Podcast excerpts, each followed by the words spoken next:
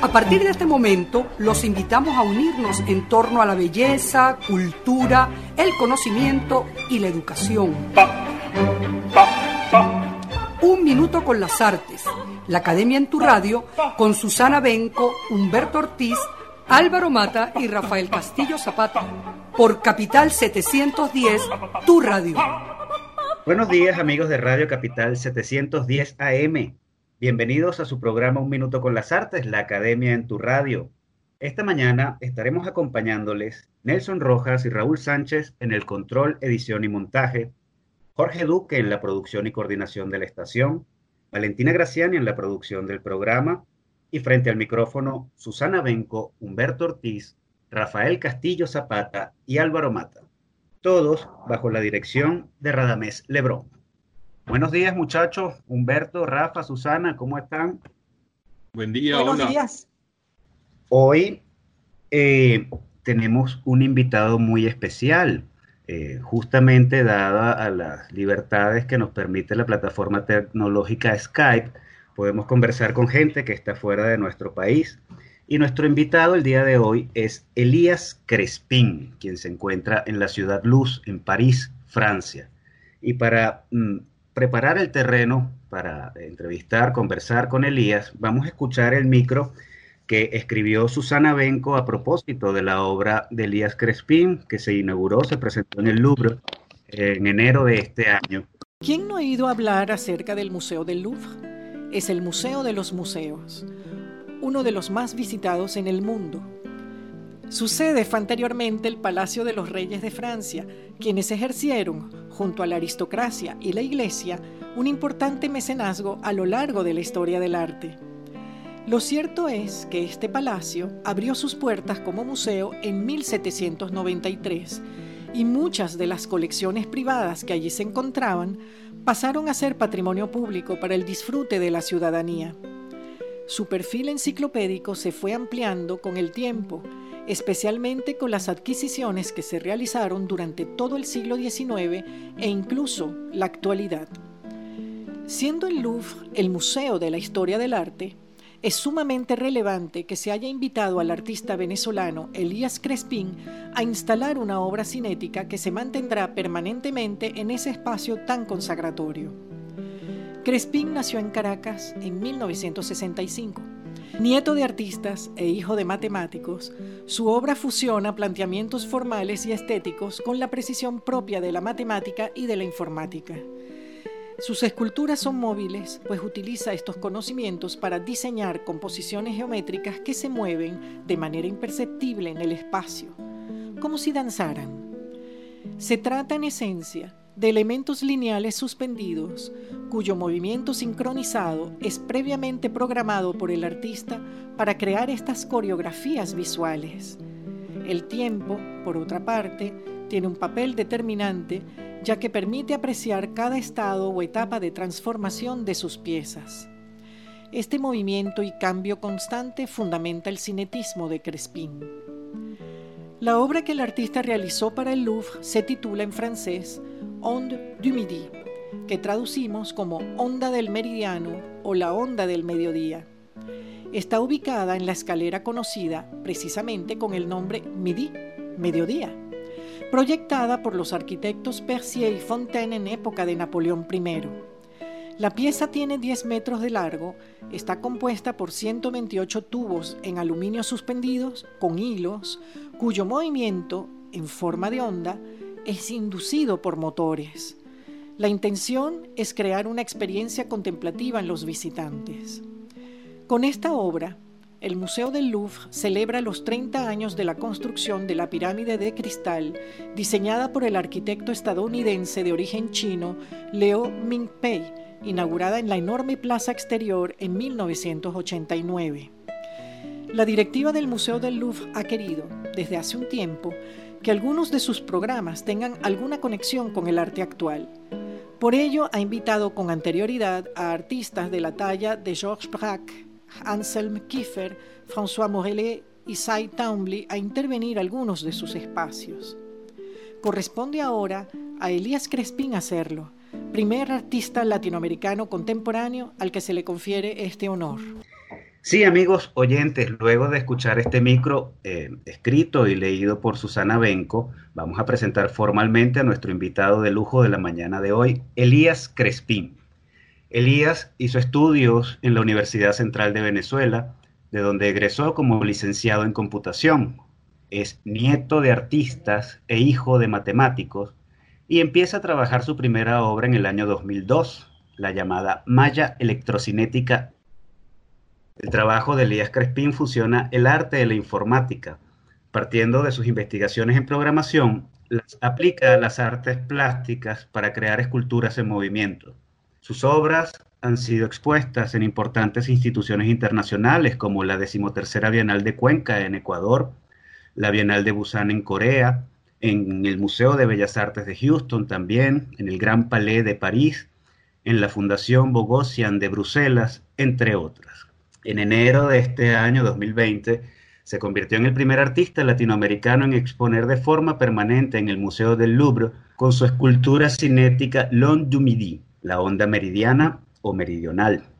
De esta forma, el venezolano entra a una exclusiva lista de artistas que han, expuesto en el museo más visitado del mundo estando en vida, junto al alemán Ansel Kifa, el francés François Morellet y el estadounidense Cy Twombly. Las esculturas móviles de Elías Crespín se componen de mallas metálicas o de elementos individuales suspendidos por hilos invisibles que forman en su conjunto figuras geométricas y que dibujan lentamente en el espacio una especie de danza, transformándose de forma casi imperceptible, pasando de una forma a la otra, siguiendo una coreografía diseñada por el artista. Desde el año 2008 vive y trabaja en París. Bienvenido Elías Crespín a Un Minuto con las Artes. Muchas gracias. Eh, un honor estar con ustedes y acompañarlos en, un programa de tanta calidad y, tan bonito que proyecta distintos aspectos y áreas de la cultura y las artes en, el mundo. Y de una manera muy linda, muy bonita. Me encanta. Muchas gracias, Elías. Eh, realmente bienvenido a nuestro programa. Nos encanta poder conversar contigo y en particular, eh, bueno, escribí ese micro porque me sentí además muy, muy contenta, muy orgullosa que hayas tenido ese logro tan, bueno, yo creo que es trascendental poder tener una obra de carácter permanente en la madre de los museos en el Museo del Louvre.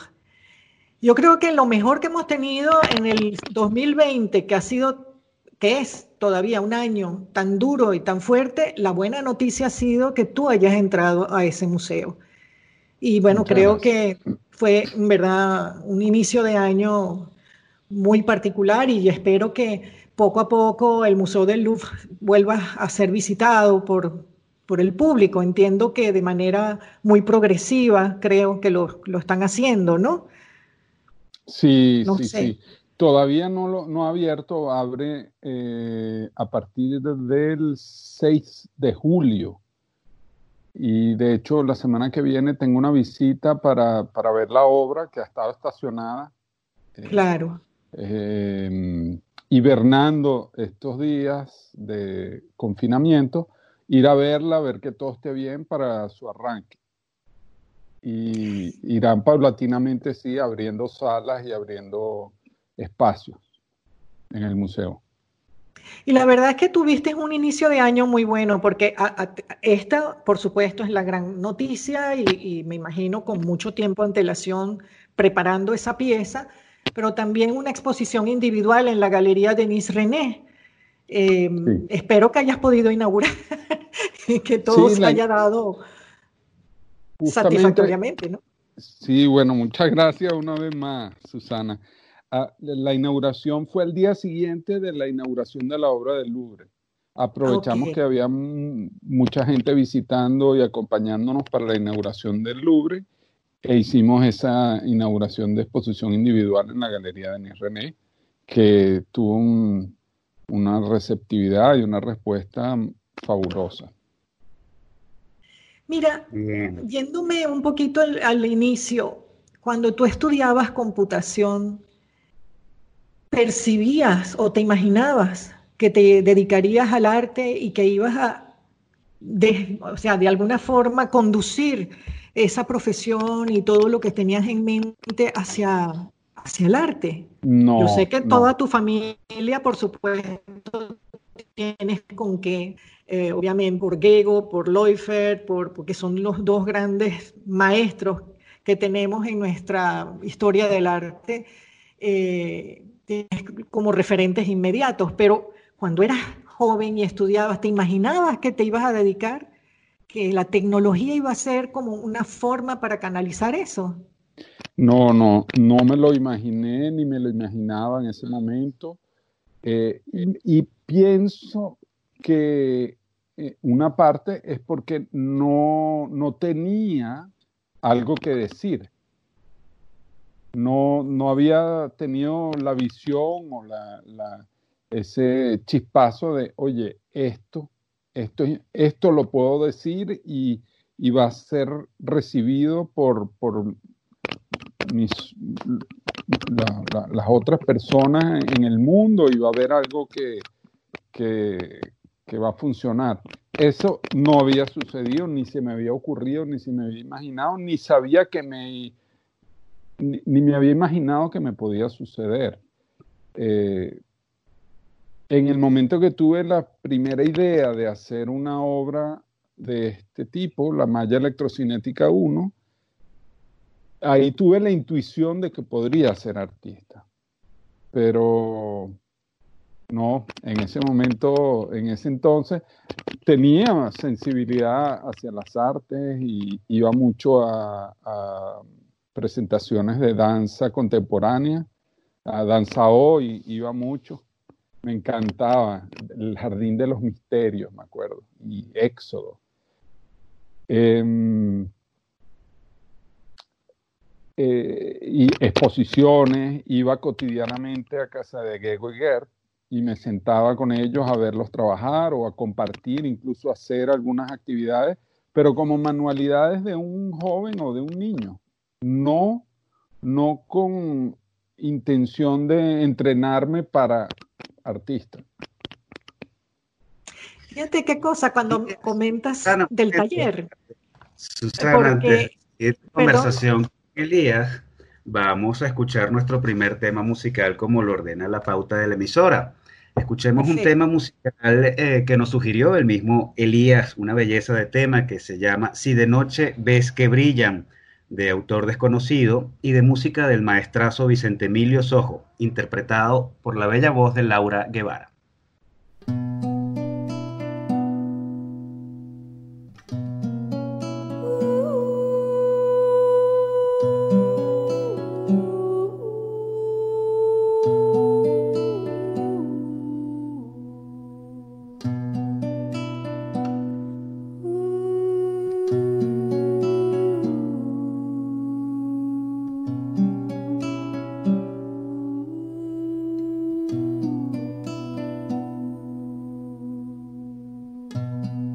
Si de noche ves que brillan titilantes las estrellas, si de noche ves que brillan titilantes las estrellas, zufrieden, nur zufrieden. Es que así se besan ellas. Es que así se besan ellas.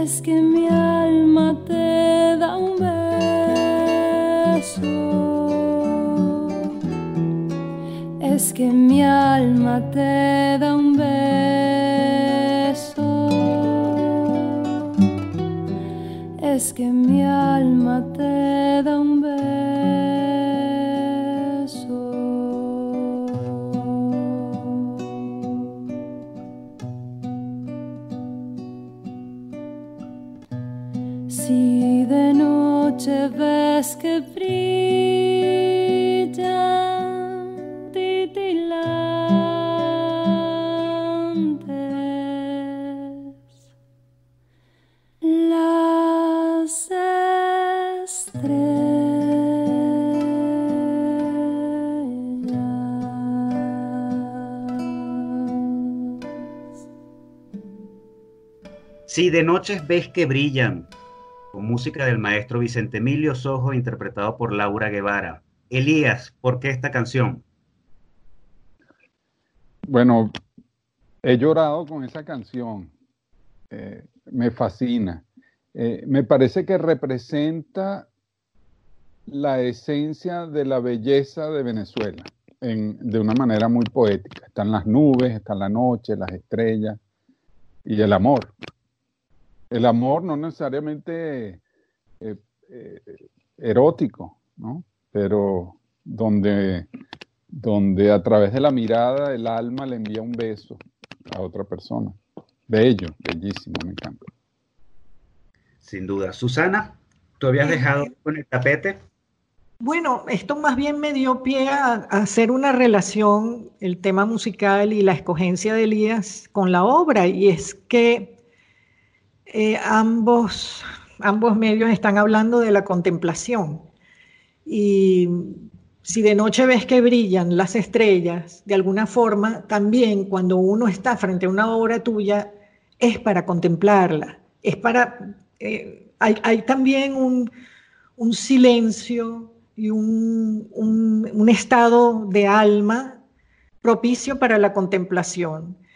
Y además porque cada elemento que tú haces danzar coreográficamente, que programas con antelación, eh, llevan un tiempo y es un tiempo que es a la vez mesurado, es un tiempo lento, pero es un tiempo que, en el que lo que vemos se transforma y se transforma no solo en una sola dirección, sino en varias direcciones y cambia la composición de lo que estamos viendo. O sea, de pronto podemos ver una línea y de pronto más bien se nos vuelve tridimensional todo lo que está pasando allí.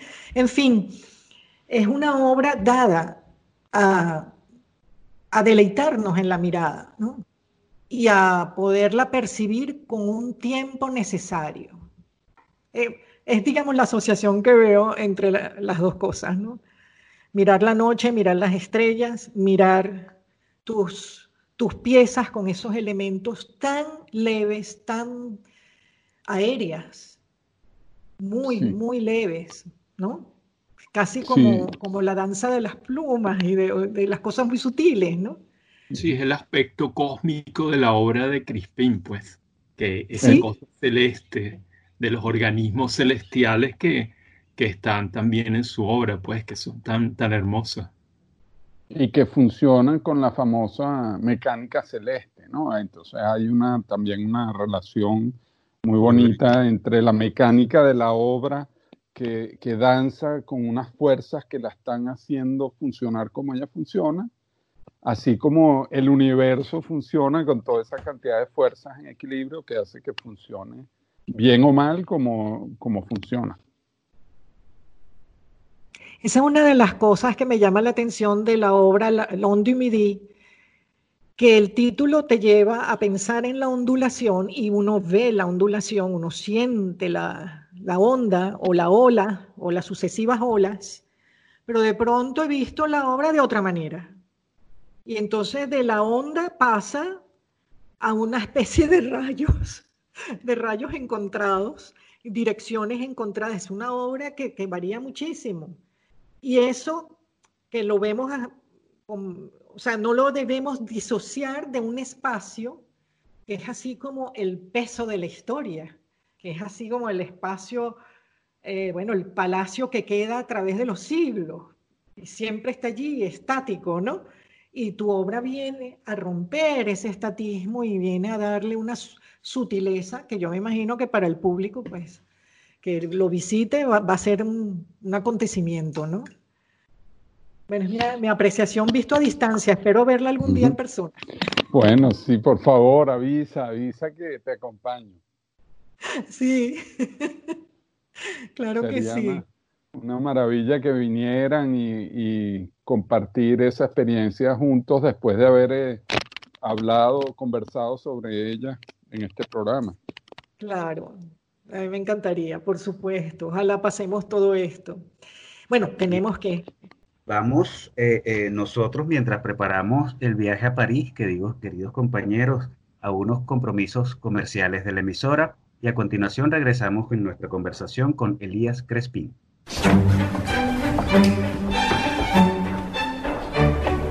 No se aparten del dial, ya regresamos en Un Minuto con las Artes.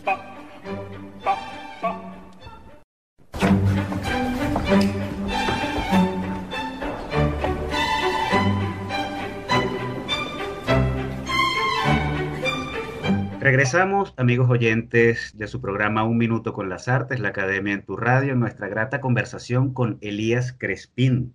Eh, Rafael, ¿tú tenías algún planteamiento por allí?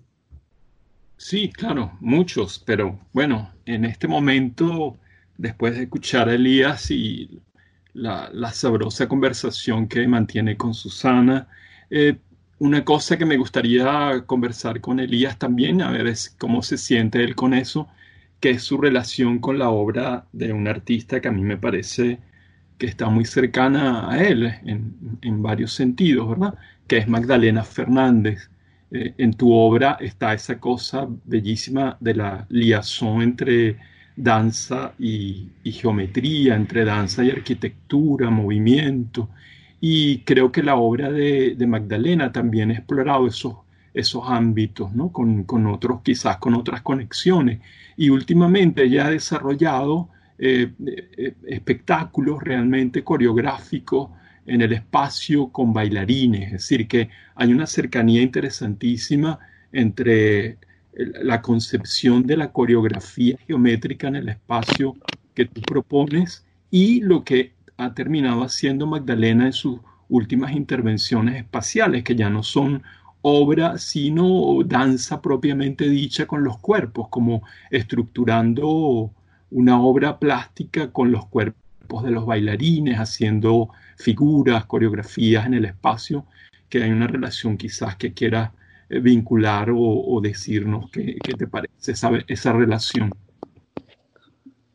Bueno, la obra de Magdalena la conozco desde, desde hace mucho tiempo, eh, desde que empecé a hacer mi trabajo artístico, más o menos, mm, tuve encuentros con Magdalena y con la obra de Magdalena.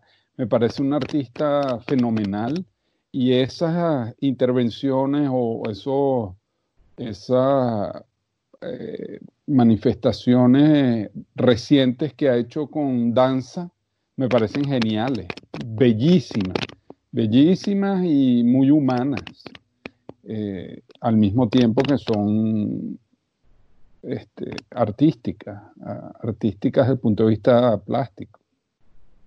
Me encantan, me encanta la obra de Magdalena y efectivamente eh, tenemos una relación entre eh, en la relación que establecemos entre lo abstracto geométrico y lo poético o lo contemplativo. Y la sorpresa también. La danza tiene esa particularidad que permite, como hay un movimiento y, un, y una evolución evidente de la obra en el tiempo, permite trabajar la sorpresa o, el cambio inesperado y eso genera estados eh, de ánimo o estados mentales que, es maravilloso, que, son una experiencia. Yo los llamo a veces eh, eh, momentos sinaptogénicos, porque te crean, te crean nuevas conexiones, nuevas experiencias que se deben, imagino yo, representar como o, generar conexiones a nivel del cerebro que, guardan esa experiencia de, particular. Entonces son sinaptogénicas esas, esas obras. Bueno, ese, ese, es un aspecto de tu trabajo también muy interesante, las denominaciones, ¿verdad? Eh, esos nombres que a veces eh, parecen trabalenguas, eh, círculo, circuloncéntricos, eh, tetralineados, eh, eh, cosas que, también están en el orden de lo poético, ¿no? Como neologismo, que el carácter novedoso de la obra te obliga a inventar palabras para, designar lo que, lo, que, lo que produces espacialmente. Entonces, de pronto también estás, creo que en algún momento, en alguna de tus entrevistas, has dicho que tu trabajo es como una forma de dibujar en el aire, ¿no? Y esa expresión es ya absolutamente poética y hermosísima. Entonces, eh, tu cercanía con la poesía la reconoces o es algo espontáneo o está allí de manera consciente. Eh, un poquito de ambas, yo diría. Eh, porque en, momentos de reflexión puedo hacer la, conexión a posteriori o tener la, mm, el impulso de, hacerla explícitamente poética, pero muchas veces, y la mayoría de las veces durante el proceso creativo de la danza, eh, de, los movimientos, no estoy pensando en nada de lo poético, sino concentrado muy eh, eh, conectado con lo que está pasando geométrica y estéticamente con la obra. Eh, si me permite. Los nombres, los nombres de las obras, ah. eso de alguna manera lo, lo, aprendí o lo tomé de Soto. Él, le da en general a sus obras nombres descriptivos de, la estructura o de lo que es la obra un, em, leño o una esfera, un cubo con colores, un cubo de nylon. Eso son, son nombres descriptivos. Em, las caligrafías o las, los, ¿cómo se llaman los? Eh, las escrituras. Las escrituras, las escrituras, gracias. Y entonces, a, mí me, siempre me, me, sentí coherencia con esa manera de denominar Soto las obras y lo tomé de ahí. Y también de Gego, por supuesto, pero me acuerdo haber, haber visto en una exposición en el Bellas Artes de Soto, haberme dado cuenta de esa nomenclatura eh, o esa forma de, denominar las obras y ahora lo, lo, he mantenido, aunque a veces yo no soy em, estricto y, inflexible en, esas reglas, ¿no? Porque l'onde midi, la onda meridional, es un nombre mucho menos eh, estructural. Tiene onda, la obra ondula, es cierto, pero, pero es un nombre más poético y viene del, eh, asociado al nombre de la escalera sobre la cual está instalada, que se llama la escalera Dumilí, la escalera meridional, porque es el sur, lo meridional hace referencia al sur, está en el ala sur del museo. Entonces en un momento dije la onda de Midi. Y cuando lo mencioné, estaba en una reunión con toda la directiva del museo presentando el prototipo de la obra en in situ y ahí se me ocurrió, le dije, miren, el nombre creo que es On du Midi. Y bueno, todo el mundo encantado, encantado con el título de la obra. Y Excelente. Sí, sí. Fue un buen momento. Mira, sabes que eh, quería justamente, ya que mencionaste a Gego, eh, quería contar una pequeña anécdota y luego ir a ti. Y es que eh, yo la conocí si mal no recuerdo, a finales de los 70, los 80, en, varias oportunidades. En el año 85 se le hizo una gran exposición a Gerd Leufert en el Museo de Bellas Artes. Yo estaba trabajando en esa época allí. Y previa la, la exposición y antes habíamos ido a su casa varias veces por, por, por ella o por él. Y lo que recuerdo que no olvido era que ella tejía con el alambre hacía sus, bueno, sus chorros, sus, enganches, y ella muy, muy juguetonamente, ella decía, no, a mí yo lo hago para jugar, me interesa jugar. Eso no lo olvido porque era un contacto con el material, con su material, y lo trabajaba con las manos y tejía y hacía, bueno, esas, esas redes que ella hacía para jugar. Y yo ahora comparo que estamos en el siglo XXI, eh, que tienes una obra, de alguna manera estás llevando eh, toda una serie de conceptos que obviamente has fijado a través del tiempo y estás trabajando con una tecnología, vamos a decir, siglo XXI. Y entonces recuerdo un video que hizo Segundo Cardoso mostrando, bueno, te entrevistó y estabas en, tu taller y recuerdo tu taller muy blanco y es, bueno, casi un laboratorio de tecnología, me equivoco, no sé. Entonces, bueno, la relación con el arte comienza también a trabajarse de otra manera, cambian los procesos creativos, no solamente el uso de la tecnología, sino que, que todo también la manera de relacionarte con tus elementos ya no es solo con las manos, es con tu mente, es con el cálculo, es con la programación. Y, a través de, todo ese razonamiento muy lógico, haces y creas poesía. Entonces, bueno, quería solamente ver tu apreciación sobre eso y, bueno, comentarte que, tengo un, recuerdo muy afectivo, pues, de esto y me encanta ver eh, lo que estás haciendo. Y de alguna manera mm, no, no evito relacionar, ¿no? Bueno, con, con respecto a la, la, lógica y todo el, aspecto, vamos a decir, técnico, ¿sí?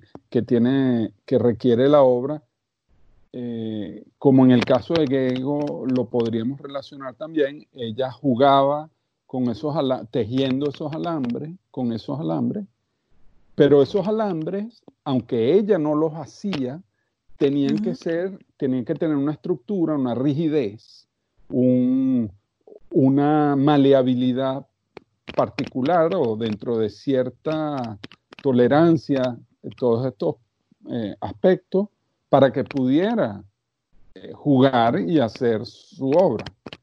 Yo mm, pienso que sucede lo mismo o equivalente en mi caso, solo que lo que sería una parte de la producción del alambre la hago yo mismo, que es construir todo ese entramado eh, electrónico y mecánico de la obra, que es su cuerpo, para entonces con eso entrar en la fase propiamente eh, creativa o, propiamente plástica, que es eh, definir la danza, definir los materiales y la materialidad de la obra y su danza. La materialidad de la obra, bueno, los elementos suspendidos pueden ser de aluminio, pueden ser de madera, pueden ser de plástico, pueden ser de distintos colores, de distintas texturas. ¿Cómo lo voy a hacer? Eso es un momento muy sabroso de decisión, muy libre, pero que una vez decidido ya quedó así. Y después está con eso hacer la danza. Entonces, eh, y hacer esa danza es un juego, es un, es un, es un momento libre y de, de, impregnar mi sutil voluntad en lo que está sucediendo eh, con la obra. Entonces tienes todo un mecanismo al servicio de la sutil voluntad humana. me encanta, es otra, como tú dices, otra manera también de jugar y al mismo tiempo de tocar de, hacer tú los trabajar los materiales directamente con tus manos, además de todo el proceso de programación. Bueno, me, encanta esa aclaratoria de tu parte, la verdad es que excelente. Qué bueno, qué maravilla. Elías, yo pregunta la idea de la sutil voluntad, eso me pareció genial.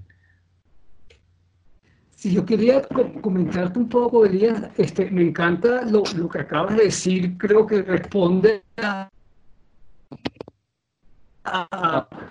a, lo que estoy hablando yo, Humberto. Este, Humberto. Y sí, mi, mi, reflexión, lo que, quería, lo que te quería decir sencillamente, que tiene que ver con lo que estás hablando, justamente que lo que me impresiona de tu trabajo es toda esa habilidad técnica de pensamiento, eh, digamos, científico y claro, lógico, como tú lo dices, y esa sutileza con que se muestran las obras, ¿no? Esa, y, y me atrevo a llamar la sensualidad sutil con que se mueven esas obras que realmente me, le, dejan a uno como pasmado. Uno lo que me piensa es en la cantidad de motores que hay detrás y en la cantidad de lo que tú pusiste detrás. Uno se deja como engatusar con esas, esos movimientos y, esos, y esas dulzuras que estás mostrando ahí, que es lo que más me sorprende, ¿no? Y, no sé, eh, porque ahí es donde digo, hay una materialidad sensual liviana que me parece encantadora. Es lo, lo que quería decirte. Y lo que, con lo que acabas de decir con la pregunta de Susana, creo que entiendo dónde está justamente el juego tuyo, tu parte poética, como con la, conversación que, que Y sí, sí, ahí está tocando, me parece a mí que toca la poesía ahí justamente en ese momento de juego y de juego intelectual, además, porque juego con la lógica, con los logaritmos, es un juego ahí que también se presta el mismo a, digo yo, a, proponer cosas, digo yo, en tanto pensamiento, ¿no? Me imagino. Ya, ya, hablé mucho, era una pregunta y resultó una reflexión, pero bueno, es que ya lo dijiste todo, la verdad, cosas muy lindas estás diciendo. Muchas gracias. Así mismo es, así mismo es. Eh, mm. Así mismo es. Es una, manera, encontré una manera de, materializar y, dar a demostrar a los otros mi, mi, pensamiento, mi, sensibilidad y mi pensamiento, las dos cosas juntas. Eso se ve juntas que eso se ve clarísimo y hermosamente dicho a través de las obras. La verdad es. Hay una, hay una idea que tú planteaste en una entrevista que me encantó, que dijiste, no aprecias la armonía si no hay momentos de caos. Y bueno, te referías a los cambios que se producen en tus obras. Orden, desorden. Sí, uno tiene una, una capacidad de percepción diferencial, ¿no? O sea, te das cuenta de un cambio por oposición a, al no cambio, al momento en el que no había ocurrido el cambio. Ves la diferencia y eso te hace percibir lo que está ocurriendo. Entonces, eso se manifiesta, vamos a decir, de una manera mm, muy clara cuando contrastas una, un, conjunto armónicamente organizado de elementos, bien sea de puntos o de líneas, que forman una curva suave, con, lo contrasta con ese mismo conjunto de líneas, pero que están todas distribuidas a lo loco, vamos a decir, en, todo el espacio o en un, espacio. Entonces tienes que forman una onda muy suave contrastado con esa, eh, ese caos de, de, líneas en el espacio. Eso, verlo, verlo cambiar delante de tus ojos te produce un estado sinaptogénico. Elías, yo tenía una pregunta por allí pensando en, tu primera exposición que fue en Cabudare, hacia el año 2004, si no me equivoco. Sí, señor. Eh, evaluando, bueno, de Cabudare al Louvre solamente 16 años. Eh, ¿A qué crees que se debe ese salto cuántico, ya que estamos en lenguaje tecnológico, dado en apenas 16 años? Y lo otro que uno se pregunta después del Louvre, que es la meca, que parece ser la consagración que viene en la carrera de Elías Crespín. Mira, eh, no te sabría decir por qué en tan corto tiempo mm, he logrado ese, ese, trayecto de Cabudare, del Ateneo de Cabudare al Louvre en París. Eh, eh, bueno, la vida en la vida van sucediendo eventos que se conectan unos con otros y, y, han ido funcionando. Este, estudiando un poco el, recorrido, a lo mejor encontramos eh, momentos importantes eh, y, encuentros con personas clave, como por ejemplo mi vecino de taller, a quien le alquilo una parte de, de su galpón para mi taller, Miguel Chevalier, él es artista y me ha invitado a, exposiciones importantes, una de las cuales fue la exposición en el Gran Palais en el 2018, Artistas y Robots, que es una exposición eh, organizada o cuyo tema va alrededor de la imaginación artificial y la aplicación de las tecnologías informáticas en el arte él me invitó, gracias a él fui incluido en esa exposición el Gran Palais y es allí donde la directiva del Museo Louvre ve mi obra y, se le ocurre, oye, esto puede ser un tipo de obra para nuestros espacios permanentes. Y así yendo hacia atrás, seguramente podemos encontrar momentos en los que ocurren encuentros que me han ido llevando de Caudare al Louvre. Pero ahora que más allá es difícil decir por esto. Ahora que mencionas la tecnología, eh, bueno, y un, museo tan, tan clásico, tan absolutamente clásico como el Louvre, uno podría pensar, eh, empezar a, leer tu obra, ¿se trata de arte tecnológico o al contrario, eh, la tecnología está al servicio del arte? ¿Cómo, ¿Cómo pueden casarse estos dos elementos? La tecnología está al servicio del arte, pues claramente. Claramente. No, no, pero, pero lo, subrayo y, lo, lo, mm, manifiesto contundentemente desde el principio. O sea, eso no hay duda para mí. Hay personas que, que ven la tecnología como el objetivo, ¿no? Es cool, ah, es chévere la tecnología. No, la tecnología es una herramienta más.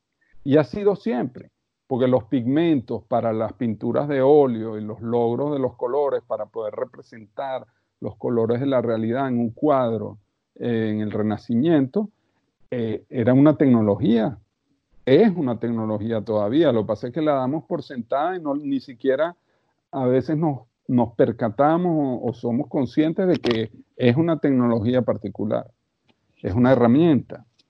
Eso, eso en cuanto a la tecnología y, su relación con el arte.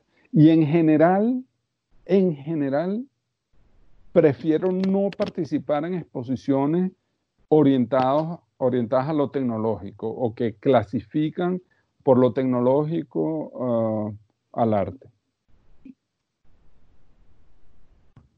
Así es. Rafa, tú tenías otra cosita por allí pendiente.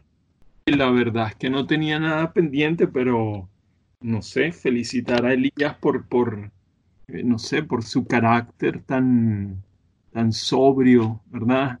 En medio de la maravilla que está viviendo Estamos frente a un personaje absolutamente modesto, discreto, y ese es otro elemento fascinante de su propia actividad, ¿no? Yo no lo conocía personalmente y bueno, estoy como muy contento de que haya esa relación entre un gran artista y un hombre eh, discreto y modesto.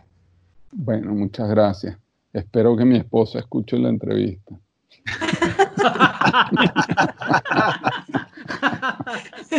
Seguramente la escuchará. Mira, y, volviendo a la pregunta de por qué en 16 años, en tan poco relativo poco tiempo de Caudare al Louvre, yo creo que hay otros dos elementos que eh, pudiera mencionar. Uno es no tener la intención de llegar al Louvre. Esa no intencionalidad ayuda a que las cosas sucedan. Si lo empujas, si lo fuerzas, si te lo planteas y buscas la manera de llegar, es muy difícil. Es muy difícil. Y la segunda es trabajar y concentrarte en tu trabajo y que sea lo que te viene del alma y de la, y de la terquedad de, lograr tu, tu reto. ¿En qué está trabajando hoy Elías Crespín? ¿Hacia dónde va?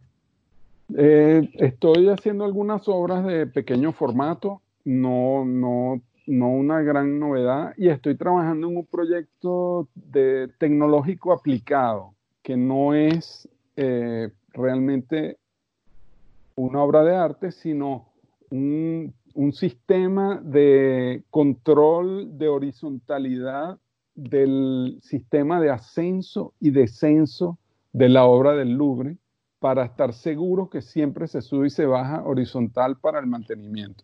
El, ascenso y el descenso de la plataforma que contiene todo el mecanismo. Eh, es una cosa muy técnica y me metí entre seis y seis a hacerlo y eso me ha llevado a trabajar con otro tipo de movimiento desde el punto de vista técnico y vamos a ver si, si esa técnica me lleva a hacer otro tipo de obras, quién sabe. Porque un trabajo como de conservación el que estás haciendo ahora entonces. Para, para, apoyar a los conservadores. Exacto, exacto, sí, sí. Exactamente. Para hacerles la vida más fácil a los conservadores. Claro, mantener la pieza.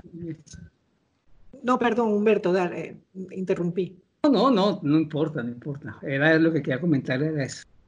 Sí, porque era una, una duda que me venía. Si los conservadores de este museo, que están obviamente para otro tipo de obras, estaban preparados para mantener de forma permanente tu, tu, obra, pero sí lo estás respondiendo con eso que estás, acabas de decir. Bueno, sí, eso, eso es un aspecto muy puntual del, del procedimiento de conservación de la obra, que es el ascenso y el descenso para o mejor dicho, el descenso, mantenimiento y ascenso de la plataforma. Es como una gran, un gran bastidor donde están los, el, sistema mecánico, que como en un teatro que se bajan y se suben bastidores, esto debe bajarse para tener acceso a todo el mecanismo.